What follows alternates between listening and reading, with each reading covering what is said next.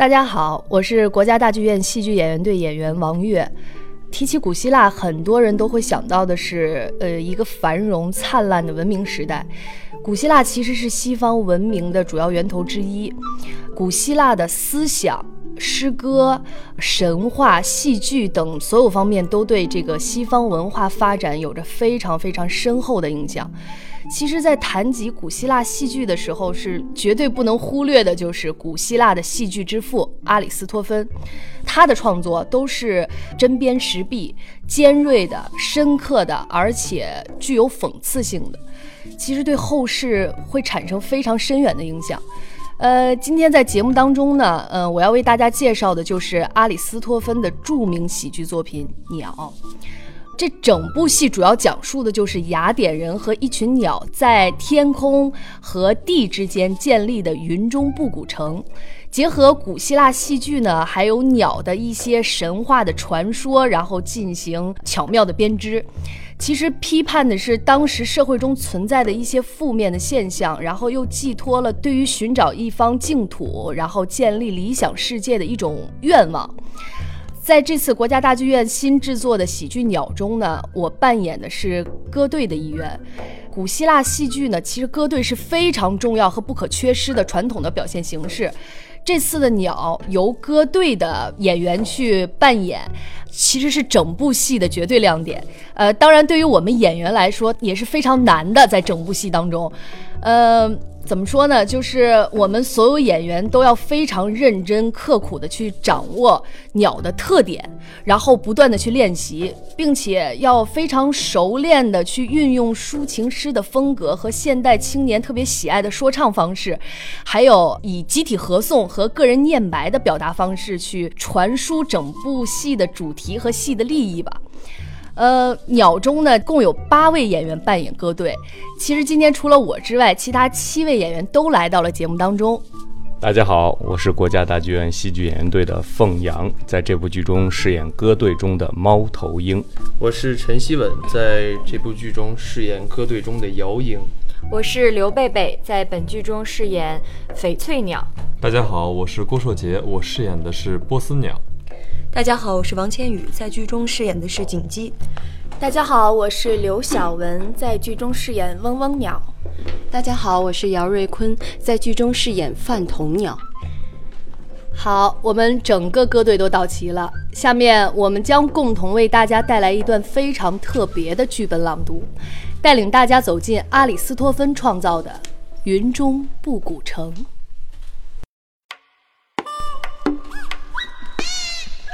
我的朋友，金黄毛发的亲爱的鸟儿，所有鸟中最最亲的，我的同伴夜莺，请用你甜蜜的琴声奏起春天的鸣叫，开始回旋的三步舞曲吧。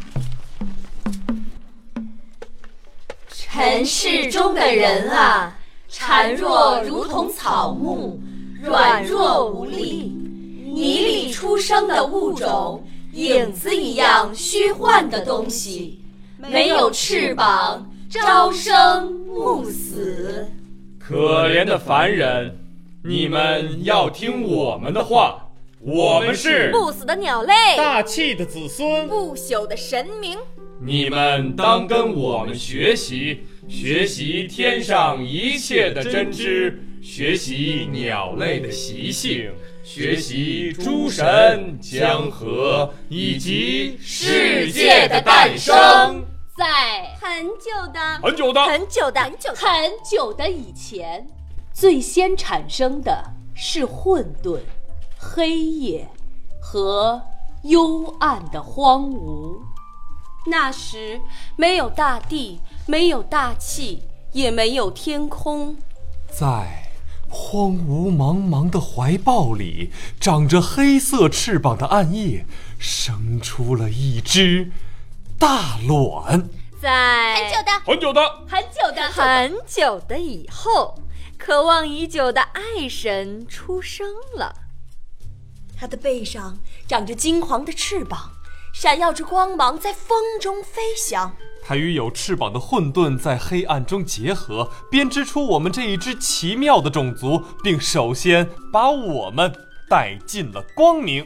原本这世上并没有不死的天神，直到爱神让万物交合，天空、海洋、大地，还有所有不死的神明，才一一得以出生。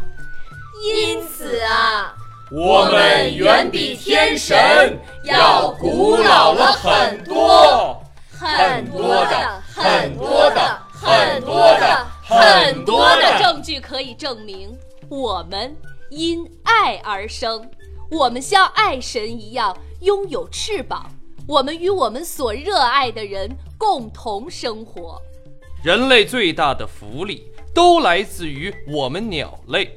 是我们带给他们信息，让他们感受到了春天、秋天和冬天，并告诉他们何时可以去播种。如果你们把我们当作神明，在你们的劳作中，我们永远会守护在你们身旁，赐福你们子子孙孙。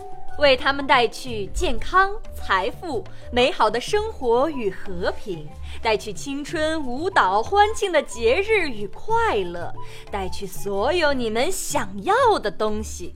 快快长出翅膀来吧！没有比拥有翅膀更好的事了。如果你们中的某位诸位看官有了翅膀，当你们肚子饿了，或者歌队的表演令人生厌的时候，你们就嗖的一声飞回家去吃饭，吃饱了饭再飞回到这里来。如果有人因为戏的尿点太多，也不用为了内急而担心，他可以飞到远处放个屁。哇，松快完了再飞回来。所以呀难道翅膀不是最好的东西吗？